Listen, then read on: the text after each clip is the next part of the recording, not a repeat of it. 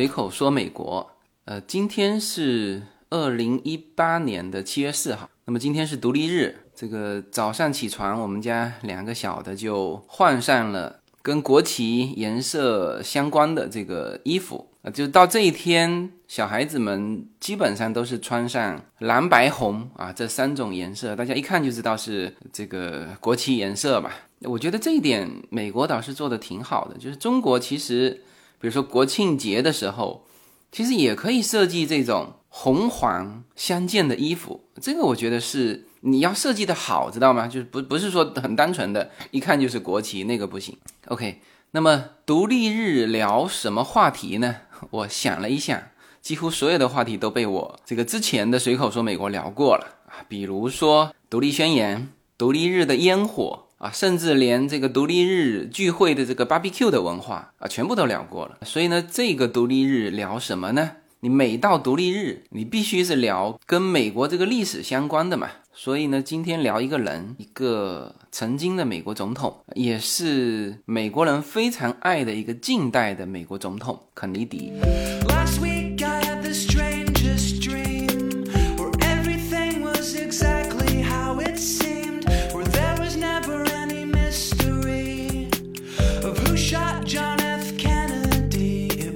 讲到肯尼迪，就近期所有的素材都瞬间想起来了。什么呢？你看哈，我我今年去的这些地方，比如说奥兰多的肯尼迪航天中心，这个比如说。这个这次去的达拉斯的肯尼迪的六层楼纪念馆，就是肯尼迪被刺杀的那个那个地方。那达拉斯还有一个肯尼迪广场啊，也是纪念这个肯肯尼迪遇刺的啊。那这两个地方是很明确是有肯尼迪名字呃冠上去的哈。那其实还有两个地方，什么呢？亚特兰大的人权与民权中心，就所有的国人吧，就是我们中国啊，呃，都记住了肯尼迪在古巴危机的时候的。表现，因为这个算是国际大事嘛，因为那个时候叫一触即发的这个核战争啊，还是核世界大战啊，那这个是很多人也都说过啊，古巴危机啊，所以大量的人是记住了肯尼迪在古巴危机里面的表现。但实际上呢，在美国国内，大家爱肯尼迪更多的是是肯尼迪在民权运动，在美国六十年代的时候。就非常蓬勃发展的这个民权运动，这里面他的一些作为，那其实那个亚特兰大的人权与民权中心又叫什么？又叫马丁路德金纪念馆。马丁路德金和肯尼迪几乎是一样的命运，也是六十年代，大概肯尼迪被刺杀三年之后，六六年还是六七年，马丁路德金也被刺杀了。然后我在这个达拉斯的六层楼纪念馆的上面一层，还看到了一个纪念。美国民权运动的一个展厅在七层楼啊，就是六层楼，它那个满满当当全是就关于肯尼迪啊以及他被刺杀的一些资料。那七层楼它有一些另外的展厅，所以这两个人呢，在某种历史符号上是联系在一起的，就肯尼迪和马丁路德金。那么。马丁·路德·金在美国的影响，大家就之前说过了啊，这是和哥伦布以及这个总总统日排在一起的公立的就法定假日啊，这是马丁·路德·金的影响啊。但是那今天呢，我就要通过这期节目来说肯尼迪的影响啊。现在是还没有法定假日啊，但是有肯尼迪的硬币，而且还是极为抢手的肯尼迪的硬币，我待会儿说哈。那么这个是我走过的。就民权与人权中心其实也有肯尼迪的，也有纪念肯尼迪的这个内容。那还有就是迈阿密，那这个不用说了，这个古巴导弹危机啊，当时我已经讲过一期了。所以我这个这一期的题目一想到肯尼迪，就无数的素材就涌上心头。但这些呢就不足以我拿来做这一期节目的开场。我想拿什么东西作为这一期节目的开场呢？刚才说到的硬币，就是我。大家知道我很喜欢美国的这个美元硬币哈，呃，也曾经说过美国的 quarter 啊，不仅有五十个州啊不同的 quarter，而且还有现在还有这个应该也是五十五十几个吧国家公园的，它会发行到二零二几年啊，现在还是在一个过程当中，每年发行五枚啊，按照这种进度，所以我对美国的硬币是。比较喜欢的就不敢说有研究哈，反正有一些小收藏。那么我其实第一次接触到肯尼迪的这一枚 a half dollar，就是五十美分半块钱，应该说就是日常流通的货币硬币，大家很常使用的，或者说使用里面就是面额最大的，应该就是 a quarter。我现在说的是日常使用哈，那我应该到了美国几年之后。我才在一次这个 Estate Sale，大家知道我玩 Estate Sale，也就是这两年的事情嘛，就是资产拍卖。哎，我去买东西，然后呢，资产拍卖就找钱的时候，找我钱的时候，找了我一枚，啊，现在还在我手边，我是舍不得花掉哈。一九七二年的肯尼迪的这一枚 a half dollar，哦，那个时候是我第一次接触，因为它的大小又比 quarter 大一圈嘛，这么大的硬币其实。不是太适合日常携带啊！当然，这个比它再大的还有一枚，叫叫一美元的那个，更是没人携带，就不好用嘛。是艾森豪威尔的，但这这个两个在流通市场上不常见呢，是两种相反的情况。就是说，肯尼迪的这个 a half dollar，它在市场流通上很少见。就是说我到美国生活了两三年之后，我才收到一枚嘛，是吧？它是因为。大家太爱这枚货币啊！我我待会一个一个给大家说哈。而这个艾森豪威尔的那一枚，是因为真的太大个了，太大个了，是是真没法用啊。所以这两个货币现在在这个市面上大家不多见，是截然相反的两个理由。那么我们先说这个这个肯尼迪的这一枚 a half dollar，呃，这里顺便说一下哈，就是呃，就是美国的名人啊。当然，这里面不完全包括总统哈。美国的名人上美国的这个钱币的啊，不管是纸币还是还是硬币啊，其实就那么几位。然后跟近代有关的啊，除了那些美国的先贤啊，华盛顿这一批的，那还有就是像林肯啊，独立战争的时候的。那到近代就只有两个，一个是肯尼迪，一个是艾森豪威尔。然后这次我在。就德州达拉斯旁边的那个国家造币厂，我有看到，因为它那个是透明的嘛，可以参观的嘛。我我有看到有人在画那个小布什的像，那那我就很惊讶，我说小布什以以后也这个上美国的钱币吗？那那我当然是知道，就布什家庭对于德州的影响力，这个我知道。那所以我就猜测不清楚，说他们画这一幅画是是想把它印成钱币。而是是有接受这个任务，还是说他们就每个总统都画啊？这种这种偶然看到的，那反正近代就是这两个。那么肯尼迪是一九六三年十一月二十二号在达拉斯遇刺的。就待会儿如果有时间的话，我会聊一聊那个六层楼纪念馆的一些事情，呃，就是这个遇刺的经过啊。那么肯尼迪的一生是叫做传奇的一生，他这个家族也是传奇的。然后他从登上总统开始就是传奇，因为当时是最年轻的总统嘛，他很有效的利用了当时的新媒体啊，电视，就是让拍摄者来拍他们的家庭，啊，这个对于美国所有的大众来说都是非常新鲜的一件事情啊，他可以看到白宫里面的总统、总统夫人啊，那当然这个总统夫人也是一一位传奇人物哈，这个我一会儿说。看到他们的孩子，呃，所以他是一个在总统的历史上就像一道流星，时间非常短暂。他在任期被刺杀的呀，还不是第二任的任期，是第一任的任期，所以总共就三年多时间。但是在他的任期发生了无数的事情，大家都知道的有，像比如说古巴导弹危机，有他的这个登月计划啊，这些都是相对熟悉的。那不熟悉的可能是美国国内的啊，比如说他对民民权运动的一些支持。还有他在越战当中的一些决策啊，他他他其实是反对越战的哈。那么在他的任期内，呃，实际上是对越战有有所控制的。然后他的，然后他的继任者就是他的副总统约翰逊上台之后，才扩大了对于越战的整个的规模。那么这些事情可能都没有这个他的最后一件事情在留给美国人民的影响大，就是他。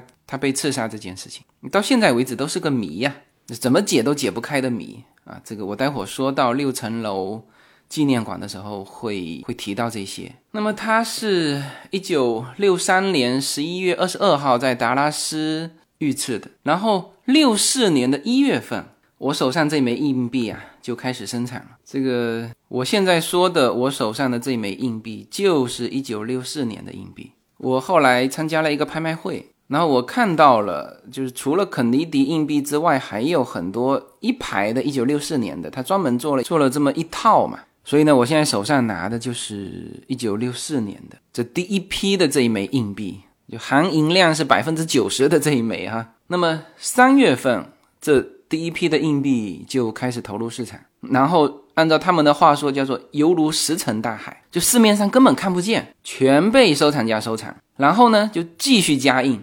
六四年可能就印了好几批出来，全没有。就是呃，当然这个可以理解哈，这个当时美国人民首先对大家对肯尼迪是非常爱的，那么这么喜爱的一个总统。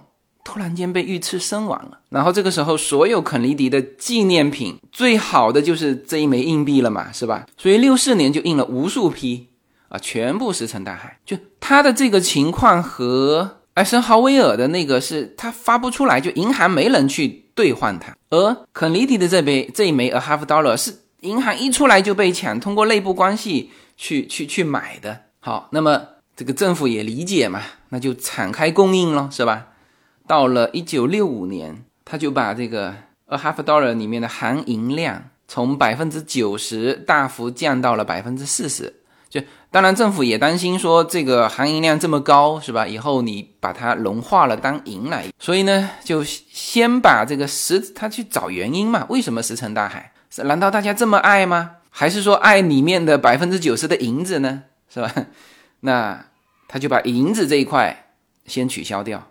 就从百分之九十降到百分之四十，然后再加大印量印，后来发现啊，依然看不见这一枚五十美分。然后到了一九七一年开始，造币厂的这个这个肯尼迪这一枚 a half dollar 呢，就完全不含银了。所以我手上当时去这个 estate sale 找钱的时候，他给我的这一枚是一九七二年的，就这一枚硬币是不含任何银的。然后呢，就这几年来一直印，因为我手上的版本，你看哈，我手上从七二年开始，一直到八零年的 a half dollar，然后一直到二零零二年的 a half a half dollar 都有，我手上这些版本都有。但是这个都是叫做收藏，就是我买到的都是他们已经把它装成纪念的盒子了啊，比如说我手上现在这边两排嘛。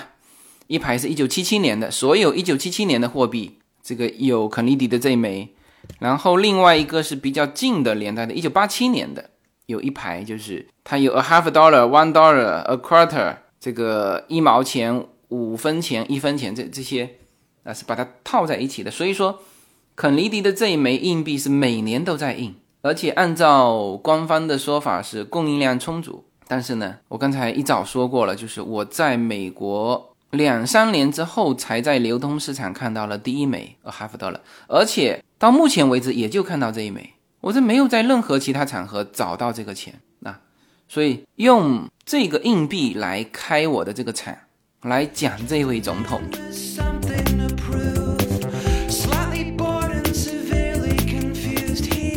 大家好，我的新专辑《中美跨境创业与投资专辑》。将在二零一八年持续更新。移民之后做什么？家庭资产如何在美投资？中小企业遭遇瓶颈，如何进行对外突破？这些话题是这个专辑希望和大家探讨的话题。自由军将携手美国东西海岸多位成功创业者与投资者，为您细细分析美国的创业与投资环境，讲述中国和美国这两个世界上最大的经济体有哪一些跨境的商业机会。以及有哪一些完全不同的商业环境和经营理念？如果您需要自由军和二十多位成功的美国创业者和投资者成为你的智囊团，那么加入我们吧。呃，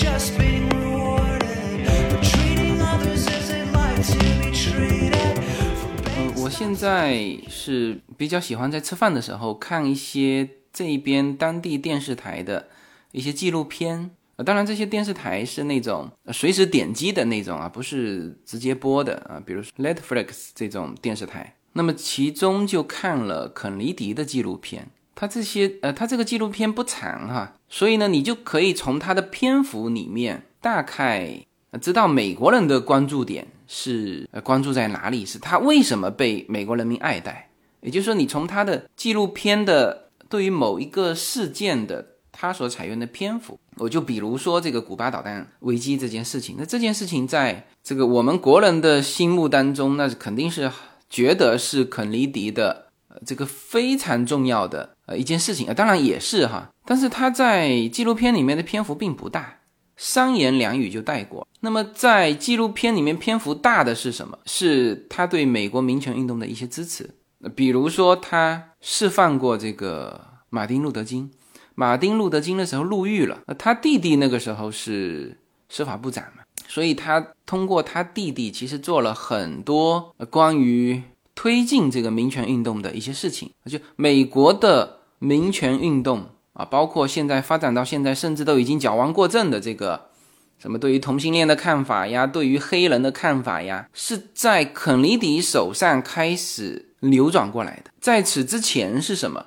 那是真的就是歧视，警察打黑人，是吧？黑人的小孩不允许上学，是不都是在那段时间流转过来的？当然，他这个叫生也逢时嘛，正好。他六一年这个担任总统，那其实他的大选是六零年就就胜出了哈，他跟川普一样哈，这个胜出之后还有几个月的过渡时间，所以他的当选是一九六一年一月二十号，就他当总统的这一段时间也恰好是美国民权运动蓬勃发展的时间，当然他的存在也促进了这些，就是他如果打压，那又是另外一个。呃，局面，比如说他打压，他的继任者再打压，那连续几任总统打压，那可能就会把这个民权运动扼杀在摇篮里面，就不会是现在这种局面啊。各个种族关系追求平等啊，甚至有一些矫枉过正啊。我的理解哈，就是就黑人孩子上大学比白人、比华人能够少两百多分都能上大学，是吧？这个这个是另外一个话题哈，这个就 A A 法案的这个话题。这里就不展开，但是当时应该说，那个他对于民权运动的这个支持占到整个纪录片很大的篇幅，还有包括柏林墙的建立，包括了这个美苏的太空竞赛，这个也占了一定的篇幅。呃，导弹事件呢，古巴导弹事件是一个突发事件，但是美苏的太空竞赛引起美国到处建这个太空计划啊，包括了。拉萨在奥兰多的，呃，那个也是六，在他的任期内，六二年开始建的，就说了那个非常经典的，我们要上月球，我们要上月球，不是因为它很容易，而是因为它很难啊。这个就就这段视频，现在在你去肯尼迪航天中心参观的时候，还是滚动播出啊。每一次听到，呃，在场的人都会感到很激动。那他说到做到了呀，虽然他人已经没了哈，他是当时说。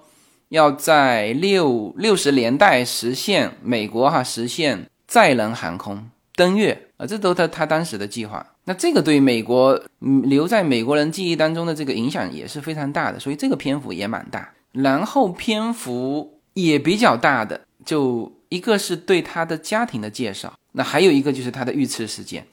遇刺事件的介绍还没有。那个对他家庭的介绍篇幅大，所以肯尼迪家族，但后来是被变为是一个叫做被诅咒的家族，因为自从肯尼迪遇刺之后，后来他的这个弟弟那个罗伯特肯尼迪也遇刺了，然后他的所有的家人要么就是得什么癌症死亡，要么就是就各种离奇死亡啊，所以就大家对于这个家族的关注度是非常高的啊，以至于那个。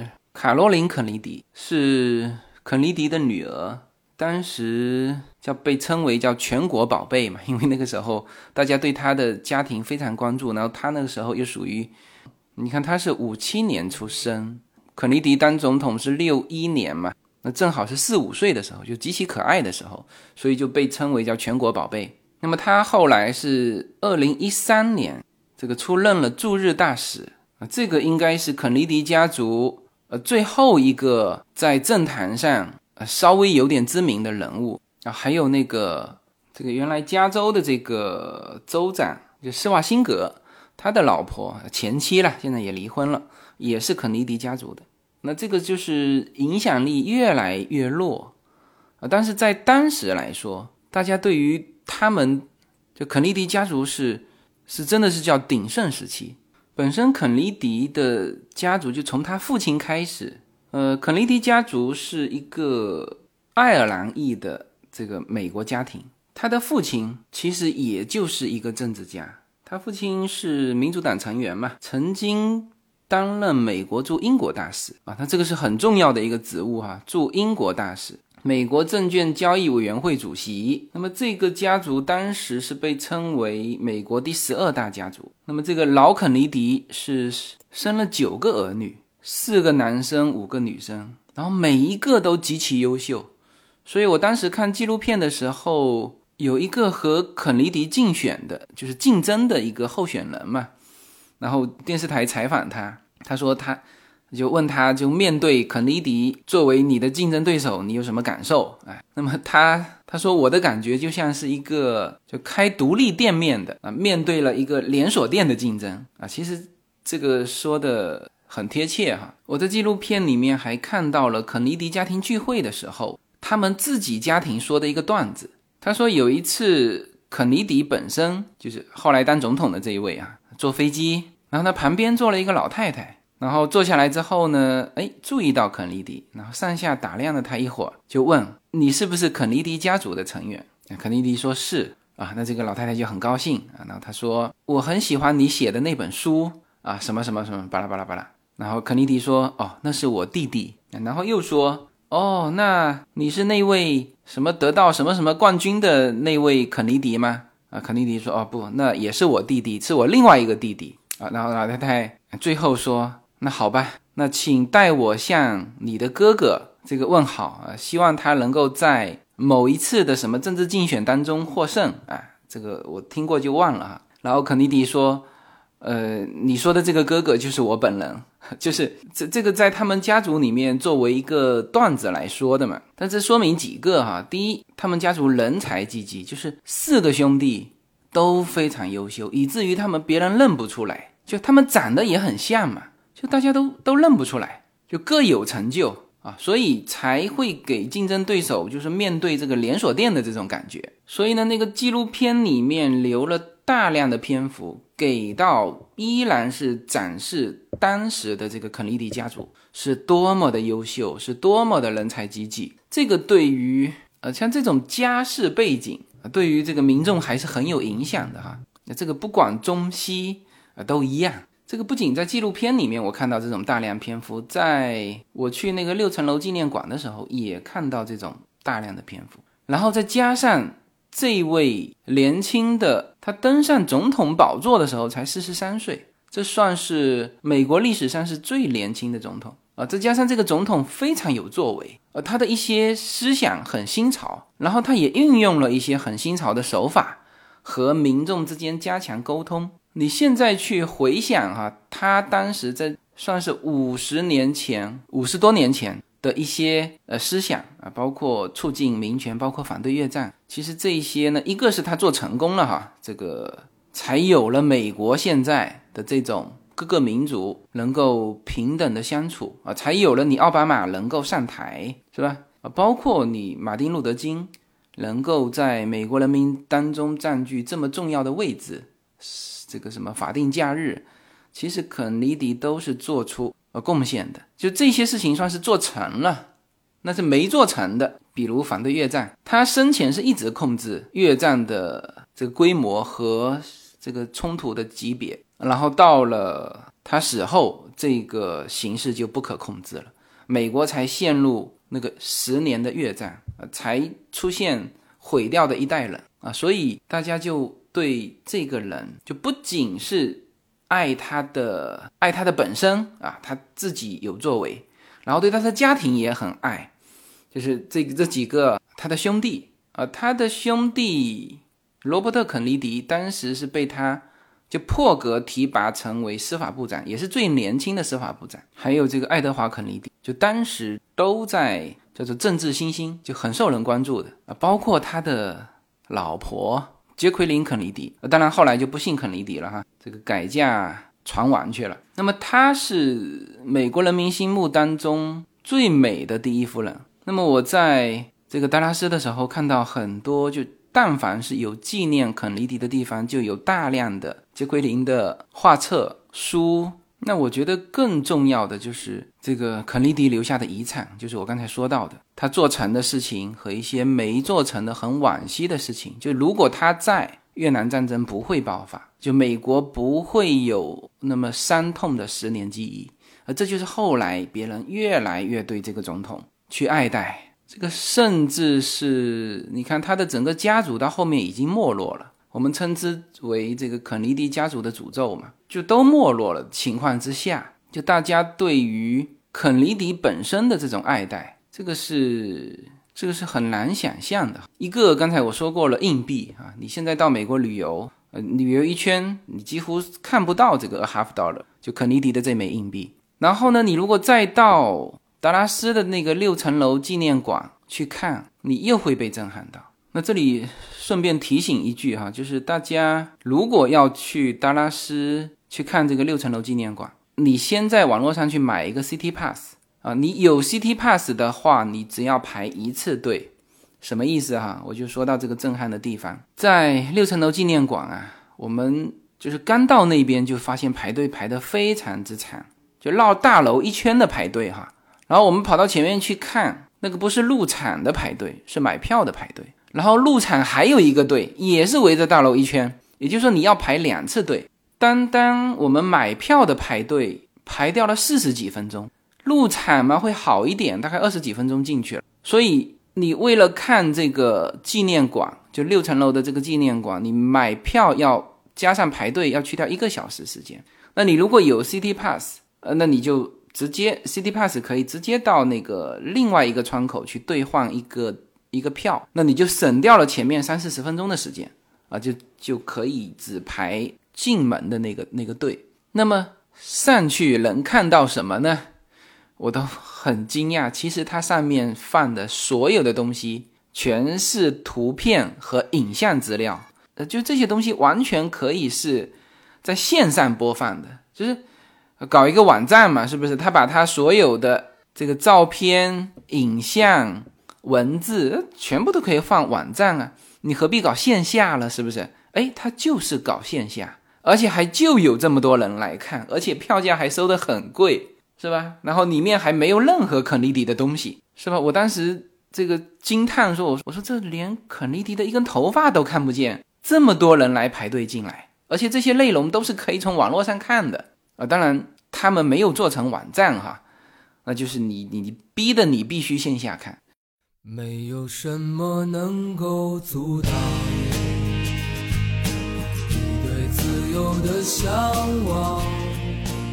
人生是一趟旅程，精彩的是沿途的风景。大家好，二零一八年我将继续和大家相遇在随口说美国。这个专辑的播出时间是北京时间的周五下午，每周一期，不见不散。那么大家除了听我的音频节目之外，也欢迎大家登录我的微信公众号，公众号的名字是无限空间。当然，大家还可以关注我的新浪微博和今日头条这两个平台的名字也是随口说美国。移动互联网的神奇之处就是可以把同类的人拉得很近，天涯若比邻，世界地球村，让我们享受这个自由连接的世界吧。盛开着永不凋零。蓝莲花。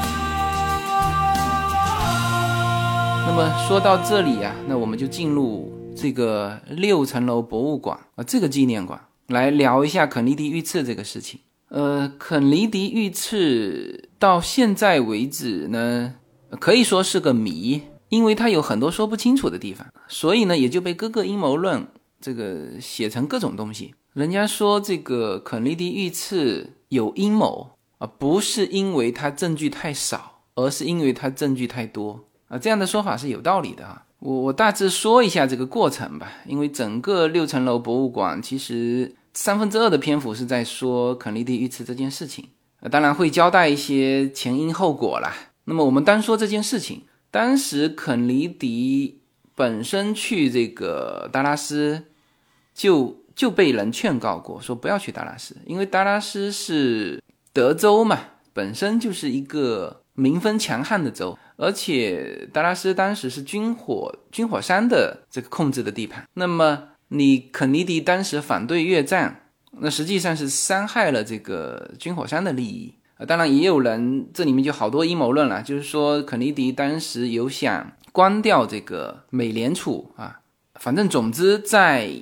当时那种情况之下，很多人就劝肯尼迪不要去这个达拉斯这种管理的比较混乱的，又是民风强悍的，又是竞争对手的弹药库的这种地方。但事实证明，别人劝的都对啊！我待会儿会说到什么叫管理混乱啊。那但是呢，肯尼迪还是去了。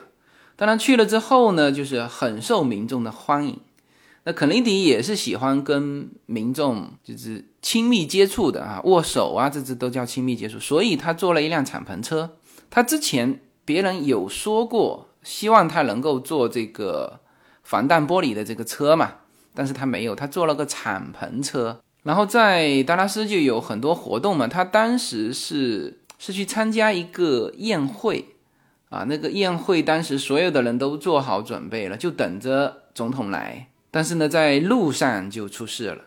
他的这个车队呀，经过的那条路，包括的那个拐弯，我们都走过。他是开着车走过，我们我们全家是推着推车，推着婴儿推车走过。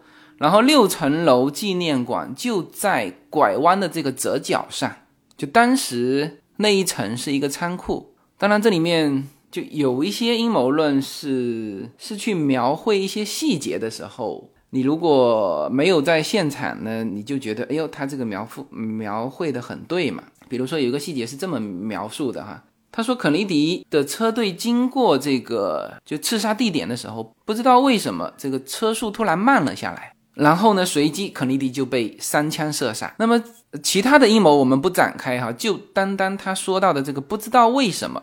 那这个就很明显有有阴谋的成分，你不知道为什么，你到现场看一下你就知道为什么了嘛，是吧？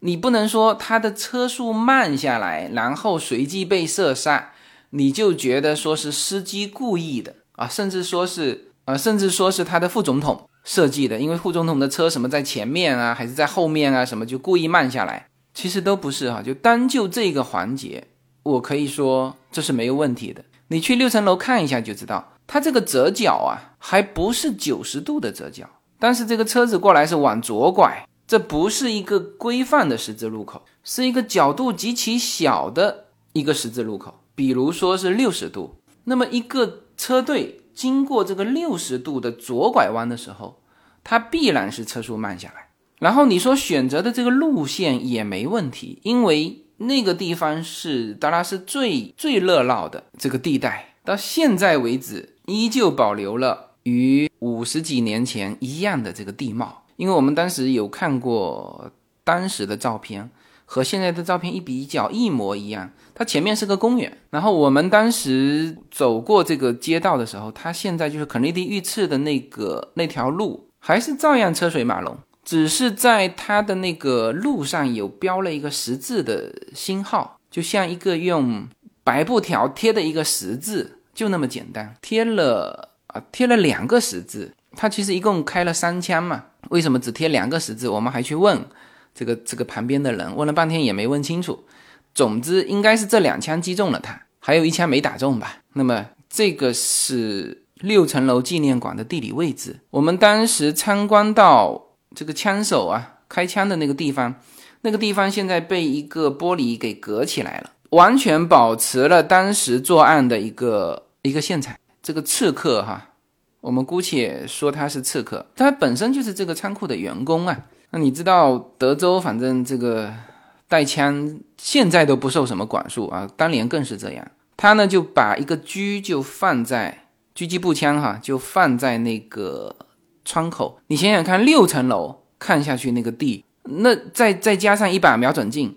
这个射杀的几率是非常之高的，所以我说这个啊，达拉斯这个管理上是极其的疏漏。你稍微总统开着敞篷车经过的地方，两两边的高地你稍微要排排查一下，是吧？你这要换现在的这种安全措施，是吧？都别提我们的安全措施，我们的安全措施是里面所有的人都要换成公职人员。呃，从安全的角度上来说，你就必须这样。那结果就当时来说，就这位这个刺客名字叫做里哈尼·奥斯瓦尔德，就是一个仓库普通员工。是吧？哼这个小曲，架了把枪，是吧？趴在窗口看热闹，一时兴起，砰开一枪，总统没了，是吧？这次管理是极其混乱。那么被分掉的那个那个房间啊，他说他当时躲在那边的时候呢，背后用一排的这个纸皮箱给它垒高了啊，别人看不见它。那么这个场景是现在一直保持在那边。那我是没法到那边，就他真正射杀的那个窗口看。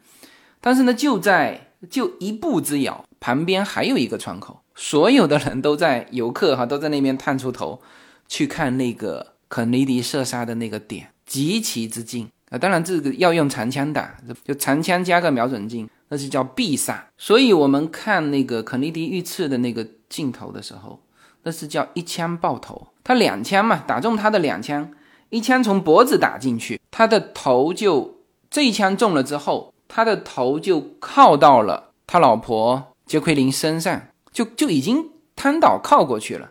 其实这打到脖子的这一枪就已经没救了啊。然后是第二枪，第二枪是他的头靠到杰奎琳往那边靠的时候，他的后脑嘣整个炸起来，这叫太好打了，太好瞄准了。然后你就看这个现场哈，因为那个时候很多人带着。相机带着摄像机就去拍总统的嘛，所以整个的过程都有人拍下来，现场是一片慌乱。首先，民众根本不知道发生什么事，因为当时中枪之后，第一反应过来的那当然是杰奎琳，然后他就把肯尼迪就紧紧的抱住了，想保护他。但那个时候呢，安保人员这个时候才旁边的反应过来，就就叫这个杰奎琳也也稍微的。躲一躲，但是没地方躲啊！敞篷车你去哪躲？前面有车，后面有车，是不是？当然，反应了几秒之后，那个车车队是加速往前走了。那司机也知道出事情了，他就加速往前跑了。因为这个时候他并不知道已经被爆头了嘛。那是不是要要尽快远离这个危险区域？然后当地的这个民众呢，有人听到三声枪响，有人听到五六声枪响，所以。还有一个阴谋论是说，枪手不止一个，因为站在那边的人，有的时候他第一下这个警察也是扑到旁边的那个草坪里面去找人啊。其实这是错误了，因为他的枪声就在这个顶上六层楼博物馆的那个窗口。但是呢，你知道枪声骤然响起之后是有回音的嘛？他这个枪声嘣响一下，然后呢，在草皮那边。嘣被反弹回来，所以大家听到的是五六声枪响，然后是从不同的方向都听到，有人听到是枪是在这边的，有人听到枪是在那边，实际上是反射造成。呃，包括这个警察第一步他都扑错了，扑错了方向，然后车子就扬长而去了嘛。那民众也不知道发生了什么，然后就就在那边乱乱了这半个多小时，几个小时，就警察也没法戒严啊，反正都是过来看总统的群众。是吧？这时候怎么排查？怎么戒严？这个警力根本没有警力，我就看到的画面就是几个警察非常慌张的在那边跑来跑去，呃，跑到草丛中，跑到哪里都没人发现那个六层楼的那个那个窗口。然后呢，就继续乱呗。这个记者也知道怎么回事了，然后大量的记者先涌过来采访民众啊，这个问怎么回事啊，然后警察也在这边窜来窜去，然后。那个枪手哈，这个最可笑的就是这个。那个枪手拿了把狙，把总统爆头完之后干嘛？知道吗？继续工作，继续在那边仓库搬东西。那以至于什么？以至于后来记者不是要发稿吗？要找一个地方写材料，然后跑到这栋楼啊。那个时候整栋楼已经被记者占满了，其中有一个记者就跑到六层楼。然后借他们的仓库的一个角落去，就去写稿去了，还和这个枪手面对面打了个招呼，还有一个短暂交流，大概就是说，哎，这你这边哪里有地方有有桌子啊什么的，这枪手还给他指了个地方，因为后来这个枪手被抓住了嘛，那个记者确认了，说当时几点几分的时候，他还和这个人做过短暂交流。然后呢，一直到了下午，他居然还把那个步枪留在了作案现场，然后呢，坐着公交车回家，然后还跑去看电影了，你知道吗？而且还是不买票看电影。然后他被抓是怎么被抓的，知道吗？是这个电影院的老板报警说这里有一个不买票看看电影的人，然后警察就把他把他抓到了。然后一比对，因为那个时候因为他把步枪留在现场嘛，然后这个人又消失了，所以大家怀疑是这个员工干的。然后这个员工的照片跟他一比对，那这个时候才把他抓起来。那当然抓起来之后就有对他进行。叫短暂的审讯，然后这个时候他是说他是冤枉的，然后又说不清楚，反正所有的资料拉出来都不是一个合理的逻辑。就他说了，他是一个叫做戴罪的羔羊。那反正关于这个人本身就是诸多问题啊，还有人说在那个枪响之前的几秒钟，他拍到的一张照片里面有这个奥斯瓦尔德就在人群当中。就说明在六楼开枪的并不是他啊，当然这个都是一种说法哈，因为那时候拍出来的照片已经很模糊了，很难辨认。就是说在这个环节就已经不明不白了。的有些事实是存在的，就是说这个人上午在这栋楼，在那个时间点之后，他还坐公车回家，还去看电影，还这个不买票看电影是吧？你除非证明他是一个神经病，是一个脑袋极不清楚的人。你才能够解释他的一切。就是如果是他干的话，那最后这个这个案件调查了很久，最后说这个人就是一个精神病，所以这个就很难向美国人民去去交代嘛啊。那就说，首先说这个人就已经是疑点重重，说不清楚了。那么我刚才说为什么说是对他短暂审讯呢？因为他被抓到的时候是下午，是吧？那么也就是说，只有第二天的时间可能有短暂问话，因为这个时候你要等重要的这个这个这个检察官啊，或者是重要的审讯者来问嘛，不是说随便一个警察过去就就能够问话的。那么当时警方就决定把他从那个警局转移，转移到更他们可能认为更合适的地方去继续审讯。就一定要问清楚怎么回事嘛，是吧？随口说美国移民专辑是一个一步一步指导你实现美国梦的更加专业的一个专辑。现在在我的名字下分为专辑版和单集版，大家也可以在喜马拉雅上搜寻“随口说美国移民专辑”，你就会找到这两个专辑，相同的内容，不同的付费方式，欢迎点击。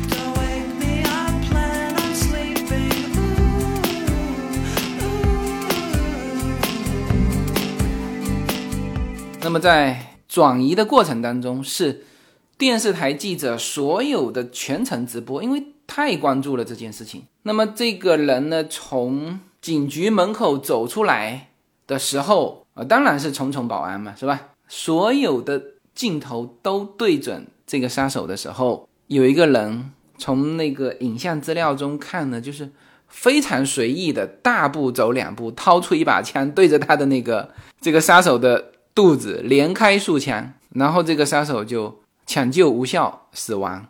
呃，据说抢救这个杀手的人和前几天抢救肯尼迪的那个医生是同一个医生。呃，这这没问题，这是有可能的哈，是吧？那这条线索就完全断了嘛，因为时间太短了。这个我相信哈，时间太短，问不出什么东西。但是所有问到的内容，这个杀手并没有说这就是我自己做的，他说的是。我只是个替罪的羔羊，呃，当然这里面有很多种解释，一种是他是被雇佣的，啊，还有一种就是根本不是我，你们抓错了，这都是有可能的。那问题是非常短的时间，这个人就就没了。好，那么现在大家说，那冲上来把这个杀人灭口的那个人一定是有问题吗？这还用得着想吗？是不是？好，这个人，这个人做了背景调查，这个家伙是一个酒店的老板，那么这个人。当然没有被很快的杀人灭口哈，反正这个人还审讯了一阵子，但是呢，通过背景调查，通过他的审讯，他就一口咬定，就是我对这个人深恶痛绝，他怎么能够杀害我们伟大的这个肯尼迪总统呢？是不是？我对他非常恨，然后以及我对杰弗林的一个同情，就他对总统老婆的一个同情。那当时确实，杰弗林在肯尼迪遇刺之后就成为了舆论的这个中心嘛，就大家的目光都朝向了他。那他当时也表现得非常好，一边要忍住，那对于他来说那就是天塌了。原来是第一夫人，瞬间变成了一个遗孀，还要面对公众媒体，还不能哭，要坚强。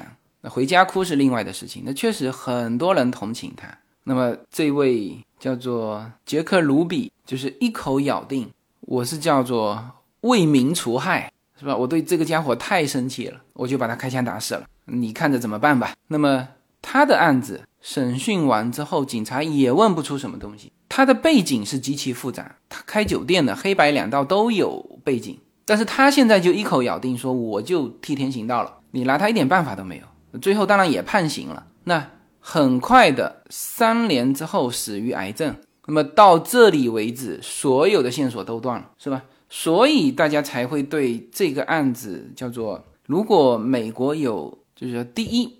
疑案的话，我觉得这个应该算一个。就是说，从目前我在六层楼博物馆的资料，就六层楼博物馆有三分之一的资料在干嘛，知道吗？就是在也不能叫澄清吧，反正他就是把所有的阴谋论都列出来，然后把阴谋论里面的所有的这个观点、资料、证据一个一个的进行客观的分析。呃，有一些我觉得是。就是就是完全可以排除的哈，比如说他们说那那一颗魔法子弹，就是一颗子弹可以造成两个人身上的七处伤痕，这个就从从常理上说是不太不太现实的嘛，是吧？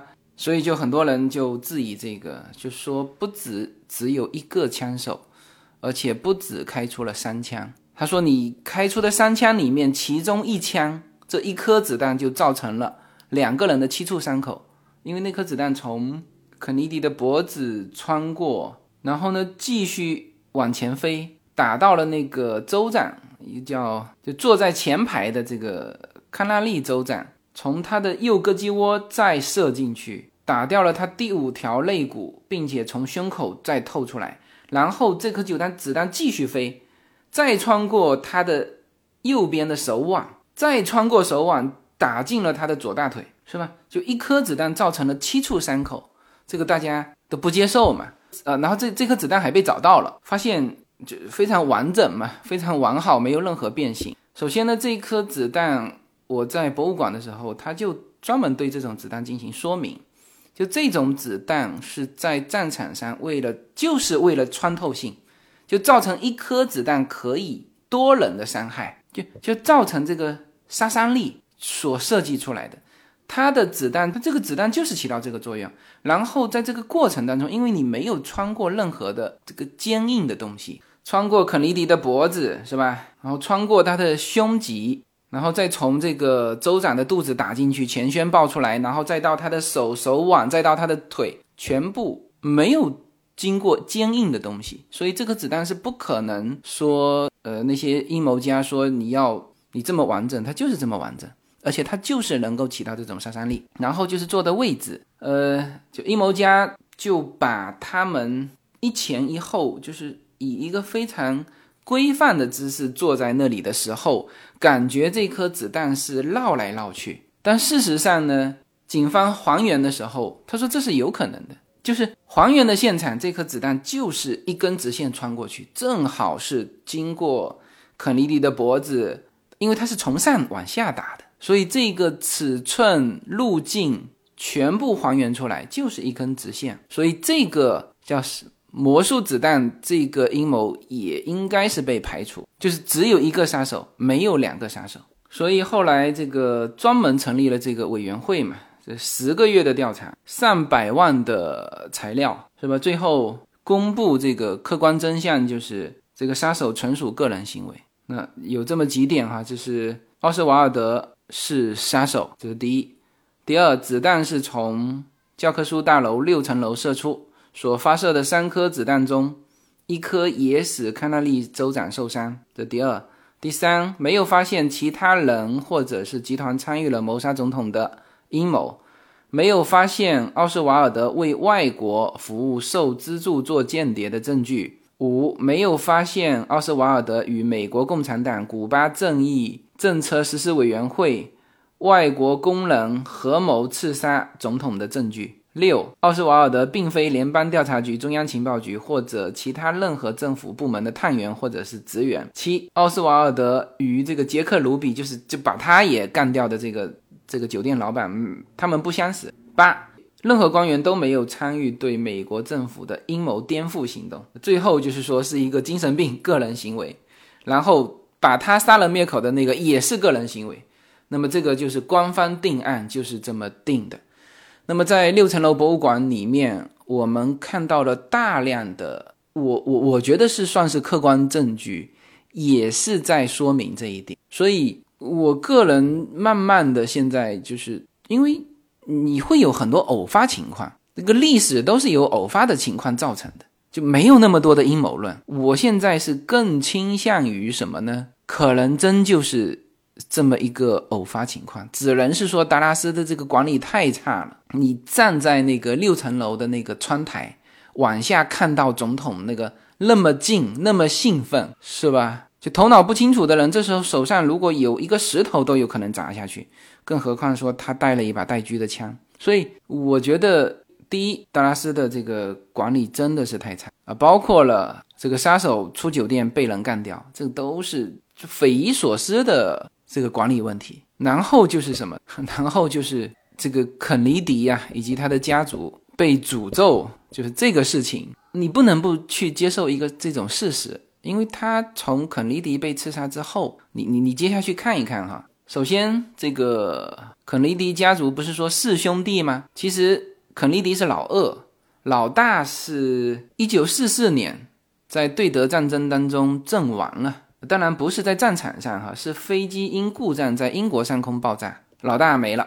老二肯尼迪被刺杀了，老三就是在这个总统肯尼迪被刺杀之后，那这个老三就是司法部长的这个罗伯特肯尼迪，那是挑起家庭的大梁嘛，结果他是在一九六八年参加总统竞选公众集会的时候也被人刺杀了，一个年轻人对他头部连续开枪，死在医院里面。就也被刺杀了，然后最后一个他的弟弟叫爱德华肯尼迪，当时是也是有可能是在一九七二年的总统竞选里面，但是呢，六九年七月份又出意外，就是他开车出车祸了，就他和同在他车子里的一个很漂亮的姑娘，那不知道是什么关系哈，车子冲到河里面去，然后这个。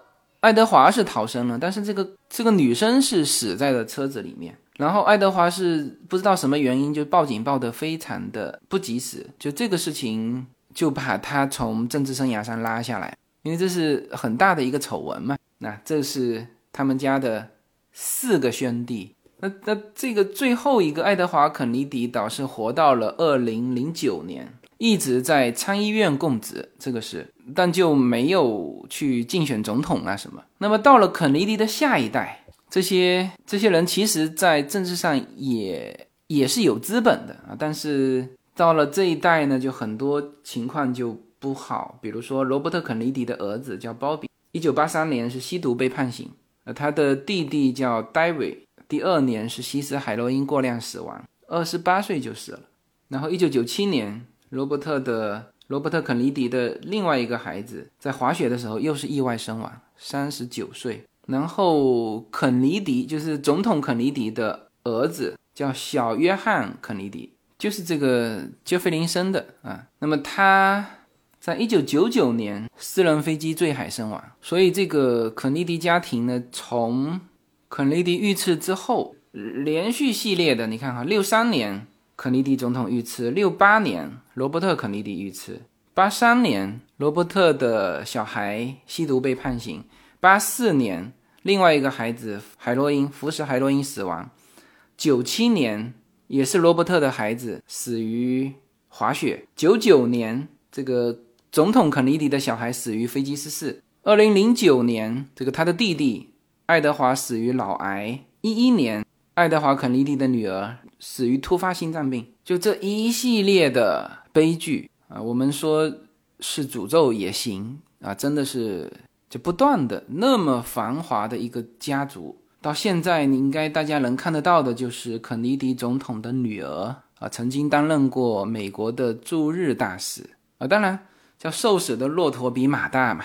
肯尼迪家族还有很多的这种呃子女，现在还在美国的上流社会，但是这已经和当年的家庭已经完全今非昔比了。就当年的家庭是什么情况？是四个兄弟，当然有一个是战争死亡嘛，就三个兄弟是每一个拿出来都能当总统的。后面事实也是这么证明的。是吧？老二肯尼迪当上总统，老三肯尼迪如果不被刺杀，一定是当上总统，是吧？老四就算是出了丑闻，后来一直是在参议院干了十几年，叫服侍过十位的美国总统。就如果他不是因为那个丑闻，也能当总统。现在的地位和当年已经是今非昔比了。所以这个美国人呢，爱戴这位肯尼迪总统，也是，其实我觉得也是有一种。